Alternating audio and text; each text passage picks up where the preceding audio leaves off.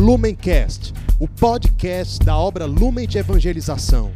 Ser feliz fazendo o outro feliz. Acesse lumencerfeliz.com. Olá, meu irmão, minha irmã. Que alegria a gente estar aqui mais um dia reunidos, né, nesta quinta-feira, dia 18 de março, para juntos meditarmos o Santo Evangelho, que são para nós palavras de vida eterna, palavras de salvação. E hoje, né, a, o Evangelho que a liturgia da Santa Igreja nos propõe está lá no livro de João, capítulo 5, versículos de 31 a 47. Vamos juntos só começar rezando, né? Vinde Espírito Santo, vinde por meio da poderosa intercessão do Imaculado Coração de Maria, vossa amadíssima esposa. Vinde Espírito Santo, vinde por meio da poderosa intercessão do Imaculado Coração de Maria, vossa amadíssima esposa. Vinde, Espírito Santo, vinde por meio da poderosa intercessão do Imaculado Coração de Maria, vossa amadíssima esposa. Então vamos para o Evangelho. Naquele tempo, disse Jesus aos judeus: Se eu der testemunho de mim mesmo, meu testemunho não vale. Mas há um outro que dá testemunho de mim, e eu sei que o testemunho que ele dá de mim é verdadeiro. Vós mandastes mensageiros a João, e ele deu testemunho da verdade. Eu, porém, não dependo do testemunho de um ser humano, mas falo assim para a vossa salvação. João era uma lâmpada que estava acesa e a brilhar, e vós com prazer vos alegrastes por um tempo com a sua luz. Mas eu tenho um testemunho maior que o de João, as obras que o Pai me concedeu realizar.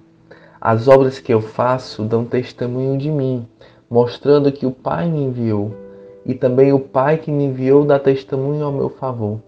Vós nunca ouvistes sua voz, nem vistes sua face, e sua palavra não encontrou morada em vós, pois não acreditais naquele que ele enviou. Vós examinais as Escrituras, pensando que nelas possuís a vida eterna. No entanto, as Escrituras dão testemunho de mim, mas não quereis vir a mim para ter a vida eterna. Eu não recebo a glória que vem dos homens, mas eu sei que não tendes em vós o amor de Deus. Eu vim em nome do meu Pai, e vós não me recebeis. Mas se um outro viesse em seu próprio nome, a este vós o receberíeis. Como podereis acreditar, vós que recebeis glória uns dos outros, e não buscais a glória que vem do único Deus?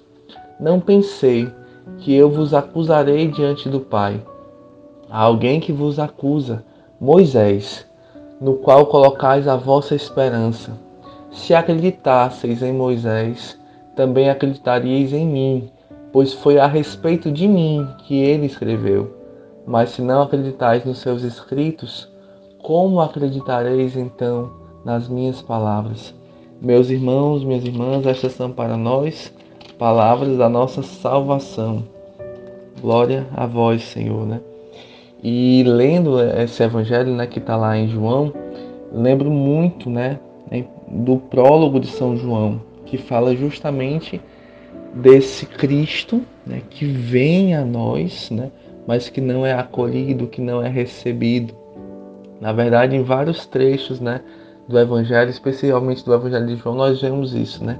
O Cristo que vem, mas às vezes por sua palavra ser dura, às vezes por ele não corresponder àquilo que o nosso coração humano cria como expectativa de um Salvador, né? De um Deus nós muitas vezes queremos projetar em Deus aquilo que nós esperamos e não queremos receber de Deus aquilo que Ele tem para nós, né? Então, leio aqui também aproveitando para vocês essa parte do prólogo de São João, que ele fala assim: No princípio era o Verbo, e o Verbo estava com Deus, e o Verbo era Deus. No princípio ele estava com Deus. Tudo foi feito por, por meio dele, e sem ele nada foi feito. O que foi feito nele era a vida, e a vida era a luz dos homens. E a luz brilha nas trevas, mas as trevas não a apreenderam. Houve um homem enviado por Deus, seu nome era João. Este veio como testemunha para dar testemunho da luz, a fim de que todos crescem por meio dele. Ele não era luz, mas veio para dar testemunho da luz. O Verbo era a luz verdadeira, que vindo ao mundo ilumina todo homem. Ele estava no mundo, e o mundo foi feito por meio dele, mas o mundo não o reconheceu. Veio para o que era seu, e os seus não o receberam, mas a todos que o receberam, deu o poder de se tornarem filhos de Deus, aos que creem em seu nome, eles que não foram gerados nem do sangue, nem de uma vontade da carne, nem de uma vontade do homem, mas de Deus. E o Verbo se fez carne e habitou entre nós. E nós vimos a sua glória, glória que ele tem junto ao Pai, como Filho único, cheio de graça e de verdade. É, meus irmãos, essas são para nós né, palavras da nossa salvação. Glória a vós, Senhor. É, neste evangelho de hoje, pessoal, a gente vê muito assim Jesus se dirigindo, na verdade, a pessoas, né? Ele fala logo no início que eram judeus, pessoas que conhecem a fé, pessoas que têm uma vivência prática, né, da fé, que conhecem a palavra, mas que mesmo com tudo isso ainda têm um coração fechado, né? Lembro muito daquela parábola do semeador, né? O semeador que sai semeando, encontrando diversos terrenos. E aqui, né, são pessoas, né, como muitas vezes nós também acabamos sendo, que mesmo recebendo aquela palavra, elas não permitem que a palavra realmente penetre, que a palavra crie raízes, que a palavra é, venha ali desalojar aquilo que está mexendo no que está quieto, né? Não permitem que a palavra crie, encontre morada no coração, que transforme, que converta, né? Nós muitas vezes somos estes também, né? Que tem ali uma, uma, um grande amor né? pelo comodismo, né? por uma religiosidade que não mexa com as nossas estruturas, né? que não que não nos inquiete, que não não mexa com a gente, né? Mas essa não é a, a fé, né? Que Cristo nos propõe, né? Cristo ele no, ele é o Deus encarnado, né? Ele é um Deus que assume a nossa carne, que entra na nossa história, que entra na nossa vida, que toca na nossa realidade e que transforma essa realidade, né? Então a gente não tem como querer viver uma religiosidade fora, né, na superfície, mas que não crie raízes, vai ser simplesmente ali, né, jogar pérolas aos porcos, né? Vai ser simplesmente ali palavras e palavras e palavras, né? E Jesus ele é muito claro quanto a isso. Nem todo aquele que diz Senhor, Senhor entrará no reino dos céus, né? Naquele dia muitos vão dizer, Senhor, mas pregamos em teu nome, Senhor, mas expulsamos demônios em teu nome, e Jesus vai dizer, eu não vos conheço, porque você não me deu morada, né? Eu bati na tua porta, eu pedi entrada e você não me deu morada. Então, é, nós, né, precisamos ter muita atenção com isso, né, com essa exortação que Deus vem nos fazer hoje, porque também nós muitas vezes temos a nossa fé assim, né?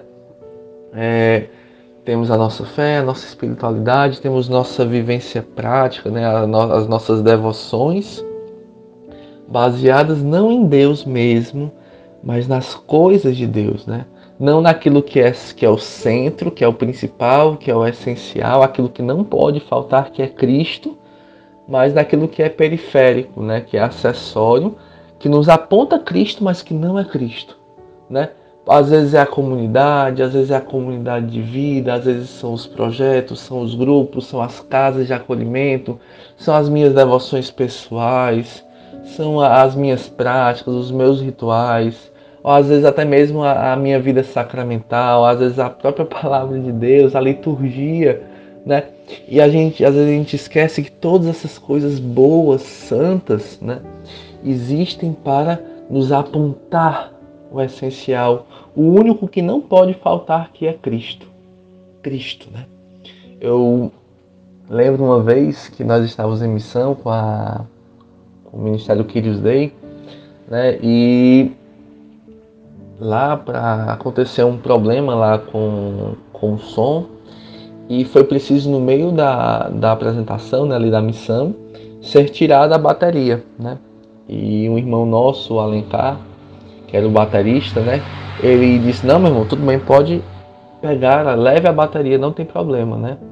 E aquelas pessoas da organização do evento ficaram ali super constrangidas com aquela situação, pedindo mil desculpas.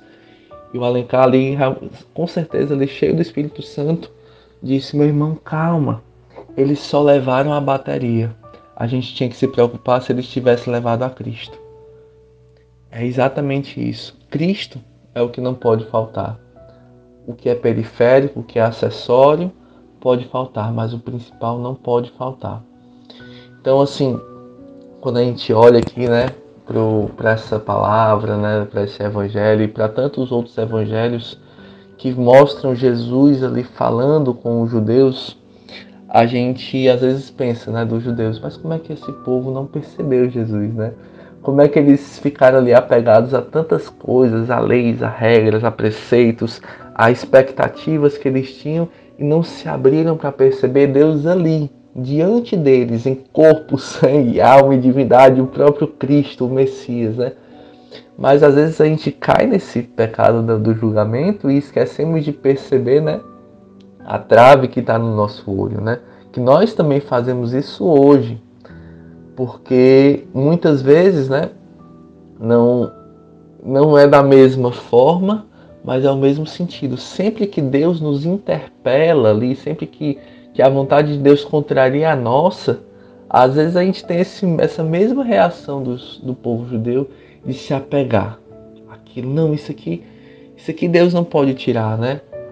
Às vezes inconscientemente, às vezes conscientemente, nós vamos permitindo que Deus entre desde que Ele não nos tire do lugar, não mexa no que está quieto.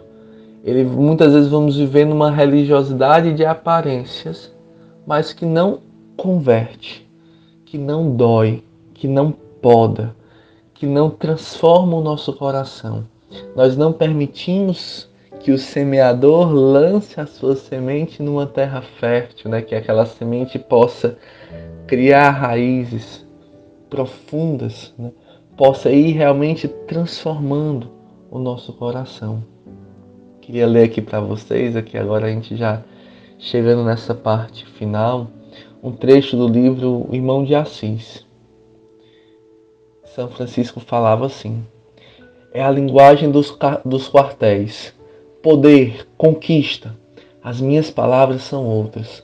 Manjedoura, presépio, calvário. No fundo, é o instinto de dominar e de prevalecer. Nós dizemos que é preciso levantar grandes conventos para pôr a multidão dispersa sob ordem e disciplina, mas no fundo o que acontece é que ninguém quer parecer destituído de poder. Dizem que é preciso cultivar a ciência para prestar um serviço eficaz. A verdade é que temos vergonha de parecer ignorantes. A igreja precisa de ferramentas de poder, dizem. A verdade, porém, é que ninguém quer parecer destituído de poder. Nós dizemos que Deus deve estar por cima, deve predominar, mas somos nós quem queremos estar por cima e predominar. E para isso subimos no trampolim do nome de Deus. Deus nunca está por cima, está sempre abaixado para lavar os pés dos seus filhos e servi-los, ou está pregado na cruz, mudo e impotente, somos nós que agitamos nossos velhos sonhos de onipotência, projetando-os e mistificando-os com os direitos de Deus. Dizem que é preciso se preparar intelectualmente para levar as almas para Deus. Que Deus? É bem capaz que Deus seja mais glorificado se nos apresentarmos no púlpito balindo com as ovelhas. Exclamamos o nome da ordem, os interesses da igreja, a glória de Deus e identificamos o nosso nome com o nome da ordem, os nossos interesses com os interesses da igreja, a nossa glória com a glória de Deus. No fundo, a verdade é esta: ninguém quer parecer pequeno e fraco. Apesar das frases retumbantes, nós temos vergonha da manjedoura, do presépio e da cruz do Calvário. O Senhor não nos chamou para pregar brilhantemente o mistério da cruz, e sim para vivê-lo humildemente. Meus irmãos, né? Agora nesse momento final da nossa meditação, à luz de tudo isso que Cristo, né, foi nos falando, que São Francisco nos falou também por ação do Espírito Santo, Jesus vem nos exortar hoje. Será que a palavra de Deus também ainda não encontrou essa morada no nosso coração? Será que nós estamos escolhendo ficar não com Cristo mesmo, mas com todo o resto, né? com aquilo que não nos interpela, aquilo que não nos incomoda? Será que a gente está como Felipe, que mesmo já caminhando há muito tempo com Jesus, disse um dia: Senhor, mostra-nos o Pai, isso nos basta. E Jesus lhe responde: Há tanto tempo que estou convosco e não me conheceste, Felipe. Será que hoje Jesus está falando isso para mim, para você? Há tanto tempo que eu estou convosco e não me conheceste, Felipe não me conheceste, não conheceste o meu coração, não conhecestes ainda o meu sentimento, não conheceste ainda as minhas preferências, a minha vontade, não te, você não se permitiu ainda se dobrar a mim. A minha vontade para ti, meu filho, é somente amor. Não tenhas medo. Eu não te tiro nada, eu te dou tudo, mas eu preciso de um coração disponível. Que Nossa Senhora, aquela que se dispôs inteiramente a Deus, que se colocou como escrava do Senhor, nos ajude a também nós sermos todo de Deus, inteiramente de Deus. Junto nós rezamos. Ave Maria, cheia de graça, o Senhor é convosco. Bendita sois vós entre as mulheres Bendito o fruto do vosso ventre, Jesus. Santa Maria, Mãe de Deus, rogai por nós, pecadores, agora e na hora de nossa morte. Amém. Em nome do Pai, do Filho e do Espírito Santo. Amém. Lumencast, o podcast da obra Lumen de Evangelização. Ser feliz fazendo o outro feliz. Acesse lumencerfeliz.com.